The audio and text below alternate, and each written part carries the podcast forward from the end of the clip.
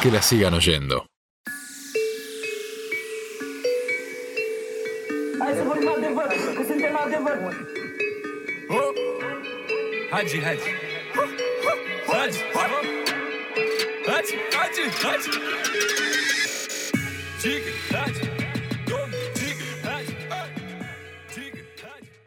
Voy a prometer dos cosas para esta columna. Una es malas pronunciaciones y la otra es comparaciones. Vieron que siempre aparece esto de el nuevo Messi, el, qué sé yo, el eh, Djokovic croata, no sé, por poner algunos ejemplos. Bueno, voy a prometer esas dos cosas. Escuchábamos, voy a traducir lo que decían recién. Jika Haji, Domnul Jika Haji. Parece portugués. Espectacular. No, lo es. No lo es. Ya cumpliste con la primera. Parece chino. Sí, es Cada uno escuchó lo que quiso. es rumano. Digo, igualmente quien está escuchando esta columna sabe que está escuchando eh, 10 minutos de la historia de George Hagi o George Hagi para nosotros, para los que crecimos con el fútbol como eh, el mejor la mejor docente de geografía. Uno de los primeros recuerdos que tengo de lo que significaban los países es el Mundial 94, un recuerdo vamos más Totalmente. adelante eh, a tratar, en donde además veíamos esas cosas, ¿no? Los países que eran, eh, sobre todo del este europeo, eran como toda una novedad, tenían apellidos que casi todos terminaban igual, Popescu, Luchescu, Dimitrescu, bueno, no era el caso de Hagi eh, en la selección rumana, pero decíamos, "Uy, ¿qué, qué es esto? Miren los nombres que tienen, eh, como podía ser después, no sé, los yugoslavos o Islandia. o los Sin ir más lejos, claro. claro. ahora mismo. Y ahí empezábamos a descubrir el mundo de alguna forma. Todo eso gracias a el fútbol. Este caso vamos a hablar de el mejor jugador de la historia de Rumania, nacido en Sachele en 1965 en los Cárpatos rumanos. Y esto, acá viene la primera comparación, de alguna manera le vale el apodo de el Maradona de los Cárpatos.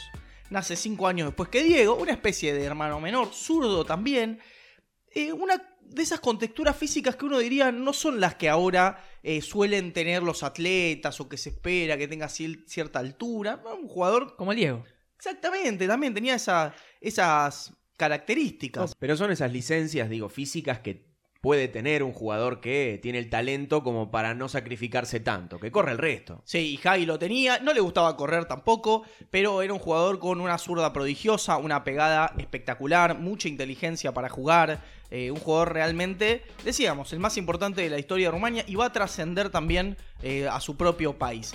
Decíamos el de los Cárpatos, ¿qué son los Cárpatos? Son unos montes que hay en Europa del Este que van desde el norte en Polonia hasta el sur en Serbia, atraviesan Rumania, que es por ahí el país que más junto con, con Eslovaquia, también son los dos países que más se ven atravesados por estas cadenas montañosas. Y eh, Sachele, la ciudad donde nació, está exactamente en el medio de Rumania. Va a ser ahí donde Hagi va a... Digo, perdón, acá en el medio un paréntesis. Vamos a decirle Hagi. Siempre le dijimos Hagi. Totalmente, sí. Ya está. Vamos a escuchar que es Hagi. Desde que nos rompió el corazón en el 94, le Exactamente. decimos así. Le vamos a decir así. Se va a ir a jugar al Farul Constanza, al este, 1982, 17 años tenía, en las orillas del Mar Negro, una ciudad a la que después Hagi va a volver. Solamente un año estuvo ahí. ¿Por qué? Vamos a situarnos. Decíamos, en 1965 nace él, pero también nace en Rumania la dictadura de Nicolae Ceausescu. ¿sí? el líder del Partido Comunista Rumano. Va a estar desde el 65 hasta el 89, va a marcar fuertemente toda una generación y más de una generación de rumanos y Hagi no va a ser la excepción. Se va a ir a jugar al Sportul Students Bucaresti, ¿sí? en la capital. ¿De quién era el club? De Nicu Ceausescu, el hijo menor. ¿sí? El hijo menor del dictador va a jugar en ese equipo durante cuatro temporadas, 108 partidos, 58 goles, mucha afinidad con el gol tenía también Hagi. Estamos hablando de desde el año 83, cuatro años. Yo les digo 1986 y Rumania, ¿ustedes en qué piensan? El Mundial. mundial. mundial. No, No. Rumania no juega el Mundial 86. Rumania 1986, fútbol europeo, este agua de Bucarest es campeón De verdad. de la Claro. Copa de Europa. Y no Y juega en pierde, el con, mundial, pierde con River la Intercontinental. Pierde con River la Intercontinental, gana la Copa del 86. Antes, Hagi va a jugar en 1984, siendo muy jovencito, con 19 años, la Euro, ¿sí? que se disputó en Francia, la primera vez que Rumania se clasificaba a una Eurocopa. Anoten este nombre, Mircea Lucescu es el técnico de aquella selección y con 19 años él jugando en un equipo que no era el tradicional, sino un equipo inclusive, el nombre lo dice, Studentes, ¿sí? de estudiantes de Bucarest. Ahí Hagi también va a estudiar economía, va a estar haciendo las dos cosas. Hagi tiene una característica, así como en el fútbol tenía la capacidad de ver la jugada y llegar y anticiparse un minuto antes, en lo que tiene que ver con los pases a otros clubes, va a llegar siempre tarde. ¿Por qué? TW Bucarest es campeón en 1986. Hagi juega en ese equipo donde hay después muchos de sus compañeros de los mundiales que disputan con la selección. No, Hagi no está. Está en ese momento jugando en el Sportul. ¿Sí? Pero ¿qué pasa? Tienen que jugar, por haber ganado ese torneo, tienen que jugar la Supercopa de Europa, el Esteagua, en 1986, en agosto, contra el Dinamo de Kiev. Estamos hablando de dos países del el área comunista, todavía Este. Guerra Fría, exactamente. Y lo van a jugar en Mónaco, una cosa pintoresca de mínima. Bueno, ¿qué pasa? ¿Quién era el dueño del Esteagua? Valentín Chechescu, el hijo mayor de. Nicolau. O sea, Excelente. bueno, ¿y qué va a hacer? Un hermano le dice, escúchame, vos tenés un pibito ahí que juega muy bien, jugó la Eurocopa, eh, tenía 21 años, zurdo, muy bueno. ¿Me lo prestás? Dale, te lo doy por un partido. Entonces, se lo llevan a Hagi a jugar la final contra el Dinamo Kiev con el Steaua de Bucarest. Una especie de flaco Schiavi con estudiantes, estudiantes. pero en, Ru- en la Rumania dictatorial. Exactamente, entre hermanos. Bueno, listo, van a jugar la final. ¿Cómo sale el partido? Gana el Steaua de Bucarest 1 a 0, con gol de quién? De De Hagi. Hagi. de tiro libre. Vi el gol. Un tiro libre que, primero, vamos a decir una cosa. Le pasaba a ese Esteban de Bucarest lo mismo que a nosotros en los torneos amateur que jugamos. La persona que viene invitada patea los tiros libres. Siempre nos pasa lo mismo. Raro. No sabemos por qué. Bueno, Falta va- autoridad en ese Hagi equipo. patea los tiros libres. Un tiro libre que pega en la barrera, se desvía, va al otro palo. El arquero nada puede hacer. Hermoso, un arquero de esos bigotes comunistas hermosos. de los Rubios. países. Sí, aparte Sí, ucraniano. rubio. La historia dirá que ganaron 1 a 0 con gol de tiro libre de Hagi. Y los que lo busquen deben ser pocos. somos pocos los que buscamos ese gol. Es el primer título que tiene Javi. Vamos a ver también cómo es una vuelta, porque su primer título es una Supercopa Europea. Pero después le va a ir muy bien en el Esteagua. ¿Por qué? Digo, le va a ir muy bien en el Esteagua. Se queda. Se queda. Porque el hermano dice, ¿me lo devuelve? ¿Qué le doy? Le dice. no, Se le acabaron las tres preguntas. no, señor. maestro, me gustó este pibe, me lo quedo. Bueno, entonces el Esteagua se va a quedar con Hagi, eso genera problemas entre hermanos, no nos vamos a meter en la interna de los Chechescu, que aparte decían que Valentín era adoptado, el hijo mayor, una cosa medio polémica, pero vamos a dejarla acá. una serie de Netflix igual esa, ¿eh? Sí. Bueno, en el Esteagua va a ser tricampeón, tricampeón de liga, va a ganar las copas en aquel país. Y vos decís, ¿el Esteagua pegó un One Hit Wonder, una Copa de Europa que le fue bien? No, fueron varias. En el 88 llega a la semifinal, en el 89 llega a la final contra el Milan, pierden 4 a 0. Ahí Hagi va a decir, nunca me sentí más impotente en una cancha de fútbol como ese día. Pierden contra el Milan de Arrigo Sacchi, claro. tremenda goleada. Ahora, Hagi ya a esa altura tenía 24 años, había brillado en, el- en- en las competiciones europeas en su propio país. ¿Por qué no se va otro equipo? Lo quiso el Milan, el propio Milan, lo quiso el Bayern Múnich, inclusive lo quiso la Juventus. Pero ¿qué pasaba? Chechescu decía, las figuras rumanas se quedan jugando en Rumania. Claro. Nada de irse a jugar a la Europa capitalista. Va a aparecer Agnelli, que era la familia dueña de la Juventus, acá viene la otra comparación, una especie de Kennedy, familia Kennedy de Italia, los dueños de la Fiat, y le ofrecen a Chechescu plata para llevárselo y además la promesa de instaurar una fábrica Fiat en Bucarest Excelente. para poder liberar a Hagi. Bueno, Chechescu dice que no, no se puede ir. No me parecía la oferta más tentadora para Chechescu. No sé, instaurar una fábrica de autos. Siempre la fábrica de autos tiene que ver con la idea de modernidad, capitalismo, negocio. Pero una fábrica que no era romana. Una empresa que no era romana. Está bien, bueno, pero. Ya Hay que ver. finales de los años 80 se empezaba a liberalizar inclusive la cortina de hierro. El tema es que, ¿qué va a pasar? Chechescu le pasa algo que suele hacer que después no pueda rechazar más ofertas, y es que se muere. O mejor dicho, que lo matan. En el 89 hay una revolución en Rumania, lo agarran a él y a su esposa cuando se están tratando de escapar, les hacen un juicio, los acusan de genocidio y de estafa al Estado y lo fusilan a los dos. ¿sí? se terminó la dictadura de Chechescu. Hagi, entonces, se produce acá el siguiente evento que lo va a catapultar al fútbol europeo. Juega el Mundial del 90 y juega contra Argentina. Pocos recordamos, principalmente yo no lo recuerdo de haberlo vivido, porque la verdad no mentiría si dijera que me acuerdo. Argentina empata con Rumania, comparte el grupo. De hecho, Rumania termina segundo y Argentina tercero, cuando todavía había seis grupos y algunos mejores terceros pasaban de ronda.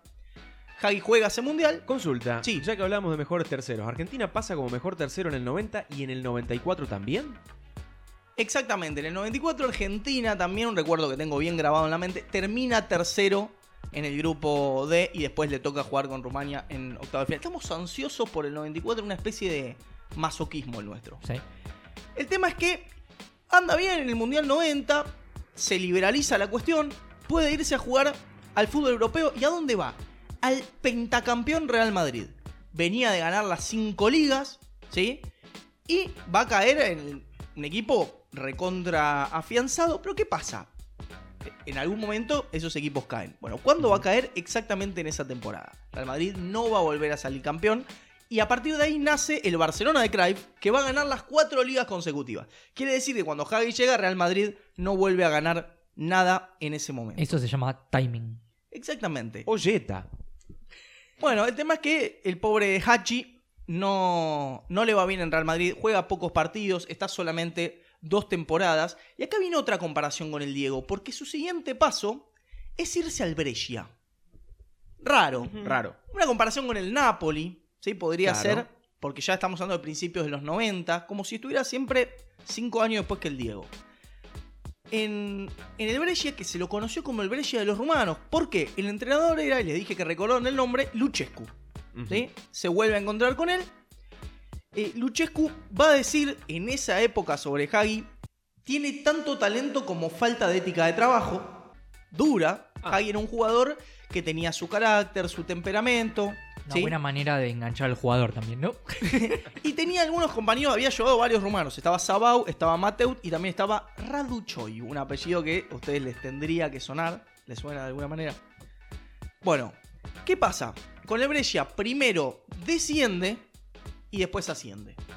¿Sí? Pero hace una buena, una buena campaña, le va muy bien a el Brescia, es muy querido. Es uno de los equipos que queda recordando... Brescia tampoco tiene una gran historia o tradición de éxito. Corner înalt executat asupra punctului care marchează 11 metri. Minge câștigată de Ilie Dumitrescu, posibilitate de contraatac. Teimeș în fața lui Ilie Dumitrescu, un singur apărător argentinian, a apărut și al doilea. Pasează pe partea Hagi.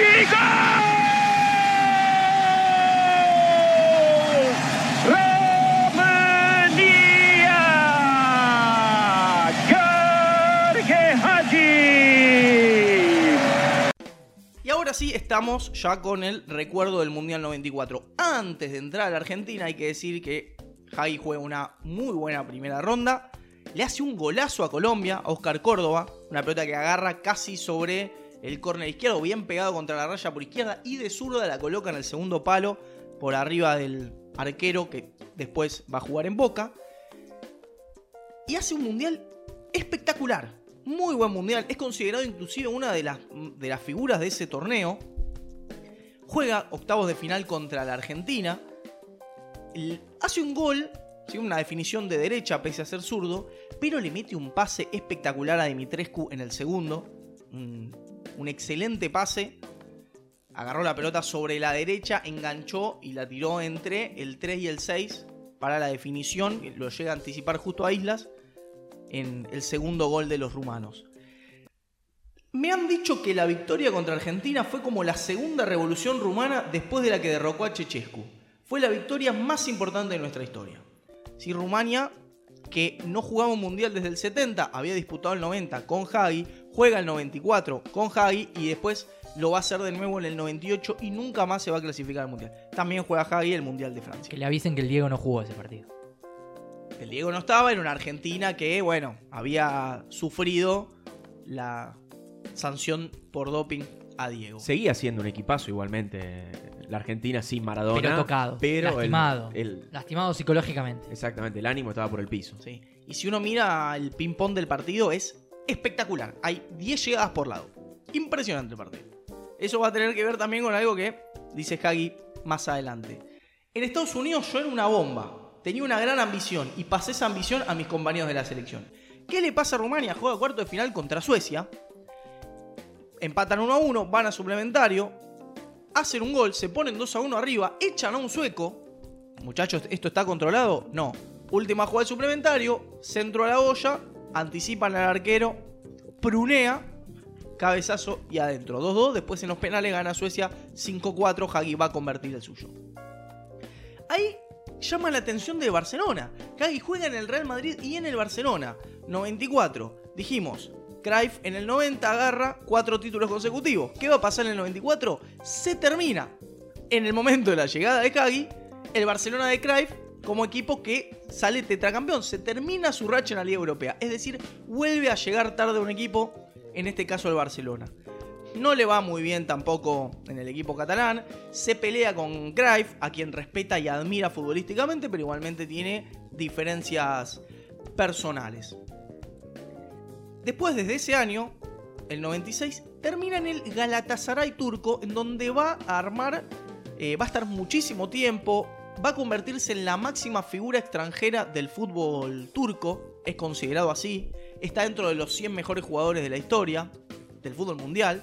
Va al Galatasaray de un apellido que también nos hablan los, los juegos de fútbol, hemos aprendido ahí, Fatih Terim, ¿sí? no sé si lo han escuchado nombrar. Galatasaray, donde gana cuatro títulos de liga. En el 2000 juega la final de la Copa UEFA y se la gana al Arsenal. Un Arsenal que tenía a Berka, a Thierry Patrick Vieira, a Arsène Wenger. Sí, le gana por penales una final europea. Y un par de meses antes de que lo hiciera Boca, Galatasaray le gana al Real Madrid la Supercopa Europea. Ese va a ser el último título que gana Hagi. Dijimos, lo abrió contra el Dinamo de Kiev en el 86 y la, su carrera se cierra en cuanto a títulos con otra Supercopa Europa contra el Real Madrid por 2 a 1. Su carrera en la selección va a finalizar en el Mundial 98, o mejor dicho, juega las Euros del 96 y la del 2000. La mundialista se va a cerrar en 1998. Otro mundial en el que se pudo cruzar con Argentina, porque Argentina gana su grupo y Rumania gana el suyo, pese a que estaba con Inglaterra. Por eso Argentina termina jugando con Inglaterra, Rumania con Croacia, queda eliminado 1 a 0 con gol de Davor Zucker. En total juega con su selección 124 partidos, es el máximo goleador histórico con 35, igual que Adrián Mutu. Jugó 17 años y desde el 94 fue el capitán. Dos veces después dirigió a su selección, no le fue nada bien como entrenador. Y Otra comparación con el Diego. otra comparación con el Diego, exactamente. El Diego sí pudo clasificarlo al Mundial, aunque sea. Digamos que también tenía, A otros duras jugadores- penas. tenía otros jugadores también, ¿no? Sí, contaba, contaba con otro material. En el 2009 fundó el Vitorul Constanza. Les dije que iba a volver a esta ciudad que queda en la costa del Mar Negro, bien al este de Rumania. Va a fundar una escuela que es considerada la masía de Rumania. Otra vez las comparaciones. Los rumanos no tienen nada propio, son todo lo de los otros en Rumania. Por eso hay que quedarse en el comunismo, ¿eh? Exactamente. Eh, bueno, supuestamente ahí es considerado como una de las mayores fábricas de talentos en los últimos años. En el 2013 se cansa de contratar entrenadores, dice nadie mejor que yo para hacer esto. Se convierte en entrenador del equipo que él preside y en el 2016-2017 consigue su primer título de liga. Y vamos a cerrar con una concepción que de alguna manera define el fútbol de Hagi. El fútbol necesita los números 10, jugadores capaces de aportar fantasía y creatividad. Marcar goles forma parte de la misma esencia del fútbol. Debería prohibirse que los partidos terminasen 0 a 0. Con resultados 3 a 2 y 4 a 3, nuestros estadios estarían siempre llenos. Que la sigan oyendo. Que la sigan oyendo.